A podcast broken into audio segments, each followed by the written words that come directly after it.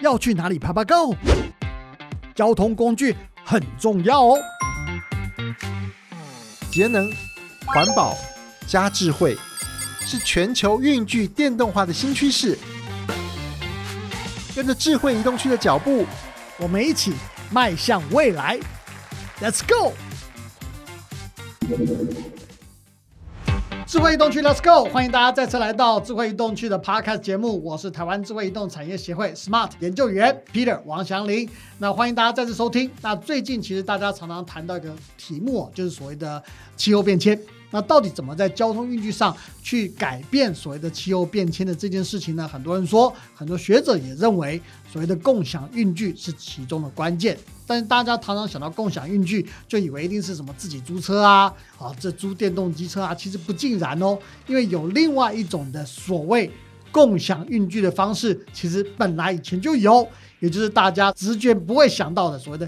计程车的服务啊，这也是另外一种共享运具。那今天非常荣幸的能请到这个特别来宾哦，也跟大家想到，哎，计程车这个好像牵不上关系，因为他是来自和泰汽车和泰集团，也就是和泰联网的行销企划部的部长刘宣志先生 Brian。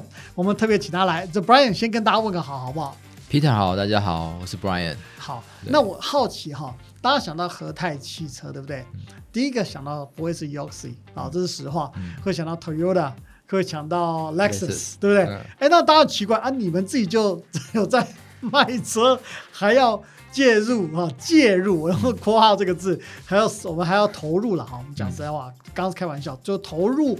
小黄，也就是另外一种所谓的共享有驾驶的共享运具的这个事业。嗯，当初为什么有这个想法？其实从二零一八年，丰田集团喊出了，就是我们要把卖车这个事业转变为移动服务这个事业之后，其实我们很积极在做这一块。OK，那二零一四年其实开始就有，呃，我们就 iRent 这样子一个共享汽车的一个服务。嗯哼。那现在也都已经到了八十万的会员了，车辆机车加起来也超一万台了。你说 iRent 的部分？对 iRent 的部分。OK。那其实还有一块缺的就是。刚刚他讲的是没有驾驶，对，就自己租的嘛。对，对自己租的。那有驾驶的这块就是小黄这一块。对，我们在去年决定也把它进来。其实最主要一个就是，也是它的背景时机是成熟的。这这几年其实从 Uber 的开始，对，然后到其他的一个平台的，通通都冒出来了。是，其实大家对于用 APP 去叫车这个事情，其实也变得比较习惯了。OK，那就是打破以前就是你要在路边。招揽，或者是说你必须要打电话到某一个台去，然后他帮你去叫车，帮你做媒合这件事情，其实在个人的手机或移动装置上面就可以完成的事情。OK，那所以我们也开始了这方面的服务。好，所以 UC 就是我们的副驾共享的其中一个部分。OK，那所以你谈到这个东西，其实跟这几年非常流行的 Mass。好，这个 idea，那英文当然叫什么 mobility as a service 的这个东西 MAS 嘛，对不对？那我有看到，我稍微做了一些功课，你们其实非常强调这个科技的一个核心。那到底这个 MAS 加用到你们的整个联网系统里面以后，对一般的消费者会产生怎样的变化？他们有能有怎么样不一样的体验？MAS 这个体验，其实在对和泰它原本是卖汽车的嘛，哈，那当然刚刚讲就是一个部分是自驾。自驾共享，然后一个部分是副驾共享。对，那其实这两块来讲，当然它有它经营的一些逻辑上不一样的地方，区隔上。对，比如说你说 Iron 共享租车好了，你必须要先把一台车准备好，准备好之后呢，你还要把场域准备好，它要停哪里，对不对？对。那场域之后，它又牵扯到，因为它是远端连线，那这个地方到底连线的？的这个品质它的状况好不好，对，都决定在你这整个共享的过程当中的一个体验的过程。嗯哼，连线不好，那你就是租车就不顺利，我没办法顺利还车，没有办法顺利 开锁解锁租车。这有些人有有过有过抱怨的，对，这非常重要。其实我听说他们啊，其实甚至于是为了要把停车场的连线。弄好，他们甚至于就直接租了一个停车场，把整个停车场给包下来。哦，这样子。但你刚刚听到现在，就是主要都是在汽车本身跟他所有的这些硬体设备环境，你必须要把它准备的妥当。对。那副驾共享这个部分，它又把它拉到另外一个层次，因为它就有人的部分 involve 进来了。对。那小黄的部分，呃。有一个是乘客嘛，那一个是司机嘛。对，乘客部分比较简单一点，就是我们提供乘客一个平台，然后让他能够顺利的叫车，开心的完成这趟服务。OK。但是小黄的这一块，司机的这一块，它又是到另外一个层次了。其实蛮复杂的。对，它最复杂的就是是人嘛，人这块。你看哦，他从买车，嗯，哦，买车到他买车就是一个决定的过程。对，好。那买车这个部分，当然啊，十台有八台的小黄都是投入他了，所以这个部分我们就可以去，就可以卖他车。那另外一个部分就是我们还有其他周边的服务，包括是他要贷款，买车要贷款，买车要保险，这我们都可以去满足他。OK，那到他回来到去做保养、去做维修，或甚至于他开了几年之后，他要把车处理掉，二手车。其实这整块都是在所谓的和泰原本的这个汽车集团的整个一个生态圈里面。OK，所以既然他其实小黄就是我们的车主啊，对。对，那所以其实这一块就是我们本来去帮车主去做服务的这件事情，所以我们帮他找到客人，让他有。生计，让他从买车的过程当中到后面的一个车子的处理，其实维持他生活的品质，其实某个部分也是整个和泰汽车生态链的一个部分。OK，所以你说和泰怎么能不去做这块？所以换句话说，以前的和泰是以车为本，对，对你卖车嘛，对不对？你代理卖车，Toyota、Lexus，但现在看起来。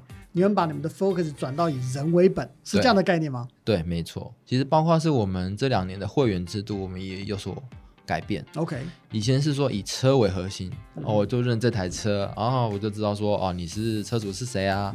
哦，然后你你你可能只是你的保养机会，大概就是这样子。OK，那现在倒过来了，我们现在这两年会希望说把它改成是以人为核心。OK，那这个人。那每一个会员，每一个人，他所产生的，不管他买车了，或者是说他买车之外，他有时候要去租车，他有时候要搭计程车，把他所有的这个出行的服务跟需求满足，是接下来和泰在整个未来要去做的事情。所以听起来像一条龙的服务。对，没错，一条龙，对不对？从头包到尾，打造一条龙的服务。所以就等于是有点像 door to door。就比方说，如果他要到什么地方，你们希望说都能，你们的服务都能提供这样的服务给他们。对，其实老师长刚刚讲的 mobility as service，其实这个核心当中，其实最主要一件事情就是让我们每一个人能够很顺利的、很快速的在一个平台上完成所有的一个出行的客制化的服务，让他 door to door 都可以 seamless 的在一个平台上完成。OK，哦，比如说你一开始从台北出门，你交了 UC。然后到了高铁站，上了高铁，嗯。然后到下了高铁也有座位 UC，或者是你要改成租车，我我要租租车出去，可能台南玩或者哪边玩，嗯。租了几天之后回来，也未必说你只能租车啊，你或许也使用其他的运具，嗯。然后再回来，然后再到台北也都是搭 UC，就是这样把整个所有整个出行的过程当中全部串接起来。其实是我们未来想要去做的事情。其实讲到所谓的你说副驾驶的哈，就有驾驶的共享运具，其实也是所谓的广义共享运具的一部分。那回到我们一开始节目谈，其实面对全球暖化的危机，的确，国内外的学者专家都认为，减少个人运具，但是增加。所谓的共享运具应该是一个未来的趋势。那你们自己在和泰，你们怎么样看这件事？因为毕竟你们也卖车，现在 也也要做，不管是租车或共享车的这个事业，这中间有没有冲突的地方？或你认为说其实并没有什么冲突？应该是说这是一个趋势。嗯，那既然是一个趋势，我们其实。我觉得，我觉得，我个人这是我个人觉得，任何一个企业都应该去追上这个趋势，或者是说你应该去跟着趋势或领导，甚至于是领导趋势。OK，那当然，你说这个共享经济的这个产生的兴起，它是一个新兴的趋势，只是它它它其实成长的蛮快的。对，所以其实和泰集团的应变也很快，从一开始的长只有长租短租到。呃，我们二零一四年推出了这个这个共享汽机车，对，从那个时候蛮有限的台数，到现在今年已经有十万台的汽机车，嗯，然后也有八十万的会员的。其实，对，其实你可以看到这个就是需求的成长。那和泰集团能够提供就是去满足这样子的需求，那 UC 的这个部分也是一样，就是我们能够把我们的生态链带进去，然后去让这个这个需求我们也能够同时去满足，这就是我们和泰集团要去顺应这个趋势去改变的事情。那你说，当然一种是自己驾驶的共享运具，对哦，你可以节能减碳，其实。C 这样子的一个平台也是能够节能减碳。你看到，比如说他在街上绕绕绕半天，就为了载一个乘客，绕两个小时载一个乘客，这个碳很多，但碳多，对，碳满街都是。对，那你透过这样子的平台，你可以去把这个需求去媒合，甚至于是说，我们也在做的就是说。你可以提前去预约这样子的一个需求，然后我什么时候要去啊？我然后我可能从哪里到哪里啊？那我可能车上需要载东西或者载宠物等等之类的需求，我们去把这样子的一个需求没合起来，其实也是节能减碳的一个过程。它不用在街上绕啊绕。对对，那是一个方法。对啊对啊，它就是依据哪边有需求哪边去，就是我们要做的事情。好，我们先来到我们的快问快答的单元。那当然，在这个单元里面呢，我就要用更短的答案，啊，和给这个 Brian 更短的时间来回答我的问题。好，这个希望能把他心中的这个秘密给他挖出来。Brian 准备好了吗？好，来吧。台湾共享运具的最大挑战和最大机会，你怎么看这个事情？我觉得共享运具的环境的最大挑战哦，我讲，我先把它分开讲好了，可能。在这个自驾的部分，这个据据我所了解的啦，可能它最大的挑战就是在于这个场域的部分。我要在哪边去布建这些地方，让这些消费者能够去取得这样子的资源。嗯，毕竟你你要去找到那台车，可能在停车场里面，可能在路边停车格里面。嗯，但这些毕竟还是有场域的限制。嗯，好，那是不是真的能够 match 到每个人的需求？那这些大数据的收集跟到最后这些位置的调整啊，回馈给消费者，让那消费者更方便。我觉得这个可能是因为和泰已经没有车的问题了，哦，别的集团可能有车，嗯车的车源的问题，那和泰集团没有车源的问题，那就是这些环境场域的的问题比较需要去克服。了解。那另外一个部分，在副驾的部分，就是 U C 的这个部分，或者说其他的多元计程车的部分，其实最难的就是。怎么样把这个服务的品质去维持下去？因为毕竟司机他是一个承揽的承揽这个工作的性质嘛。那或者是说和泰集团很要求，就是我们希望在这个平台上建立一个服务的水准。那司机是不是能够一起去跟我们一起去配合，去完成这个水准的 deliver，让消费者能够很开心的去享受这每一趟服务？